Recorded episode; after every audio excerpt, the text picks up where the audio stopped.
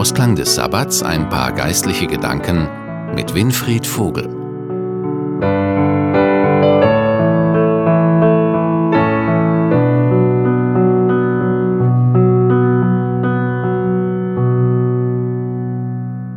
Guten Abend, liebe Zuhörer. Ein Sabbat geht langsam zu Ende. Mein Name ist Winfried Vogel und in den kommenden Minuten möchte ich mit Ihnen über einen Abschnitt aus der Bibel nachdenken.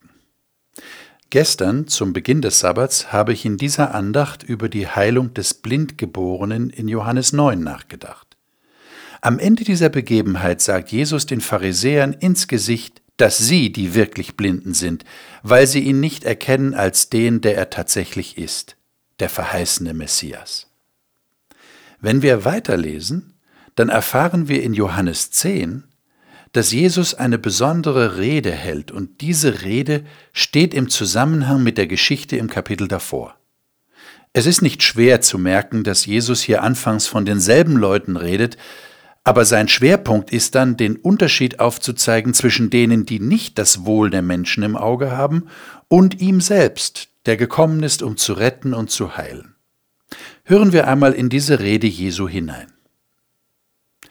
Ich versichere euch, Wer sich über die Mauer in den Schafpferch schleicht, statt durchs Tor hineinzugehen, ist ein Dieb und ein Räuber. Denn ein Hirte tritt durch das Tor ein. Der Torhüter öffnet ihm, und die Schafe hören seine Stimme und kommen zu ihm. Er ruft seine Schafe, die ihm gehören, beim Namen und führt sie hinaus.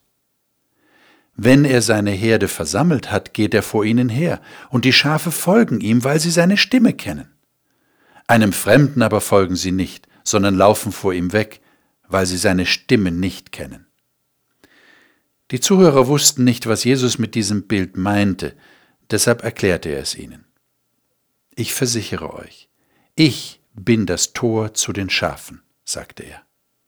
Alle, die vor mir kamen, waren Diebe und Räuber doch die Schafe hörten nicht auf sie. Ja, ich bin das Tor. Wer durch mich hineingeht, wird gerettet werden. Wo er auch hinkommt, wird er grüne Weiden finden.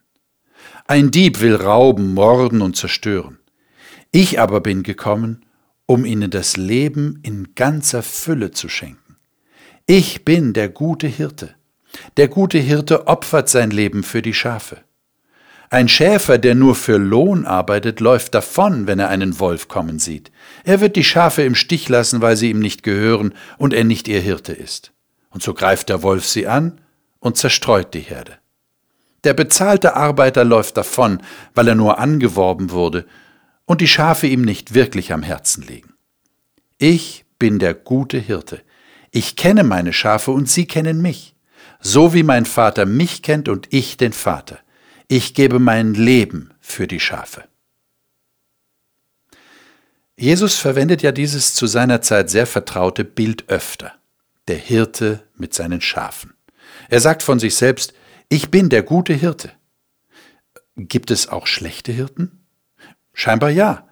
Und das sind die, die sich einschleichen, die vorgeben, Hirten zu sein und das Wohl der Schafe im Auge zu haben. Dabei sind sie Diebe und Räuber.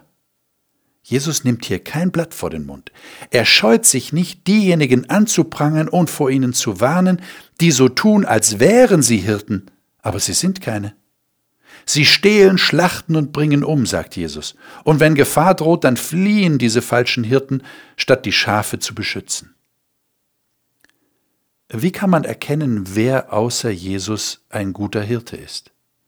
Jesus sagt, wer durch die Tür kommt und nicht über die Mauer steigt.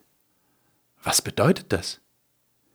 Nur wer Jesus als Erlöser angenommen hat, wer durch die Tür der Vergebung und Gnade gegangen ist, der kann ein guter Hirte sein. Spürt man das einem Menschen ab? Spürt man das einem Pastor ab? Pastor bedeutet ja Hirte. Ich denke, dass man es spüren kann, wenn man aufmerksam hinhört und hinschaut und wenn man solche Hirten dann in den Krisen erlebt. Verkündigen sie das reine Evangelium von der Befreiung von Schuld oder haben sie ein Pseudo-Evangelium, dass Menschen die Last der eigenen Leistung aufbürdet, die von ihnen gefordert wird, damit sie mit Gott wieder ins Reine kommen? Nach den Worten Jesu ist es so einfach, erlöst zu werden. In Vers 9 sagt er, Ich bin die Tür, wenn jemand durch mich hineingeht, wird er selig werden. Glauben Sie, dass es so einfach ist? Sind Sie sicher, dass Sie erlöst sind? Wenn nicht, dann gehen Sie durch diese Tür. Sie werden fragen, wie geht denn das? Das ist doch nur ein Bild. Richtig, es ist ein Bild. Was könnte das im wahren Leben heute im 21. Jahrhundert konkret bedeuten? Sie gehen durch die Tür, wenn Sie alles loslassen, was sowieso nicht hindurchpasst. Alles Gepäck, allen Ballast, auch den Ihrer Selbstgerechtigkeit oder Gesetzlichkeit. Und wenn Sie Jesus dafür danken, dass er dafür gesorgt hat, dass es diese Tür in den Himmel überhaupt gibt. Wissen Sie, was dann passiert? Sie werden erleben, was Jesus in Vers 14 sagt. Ich bin der gute Hirte und kenne die meinen und die meinen kennen mich. Sie werden instinktiv wissen, dass sie beim guten Hirten angekommen sind. Das wünsche ich Ihnen für diese neue Woche. Gottes Segen Ihnen.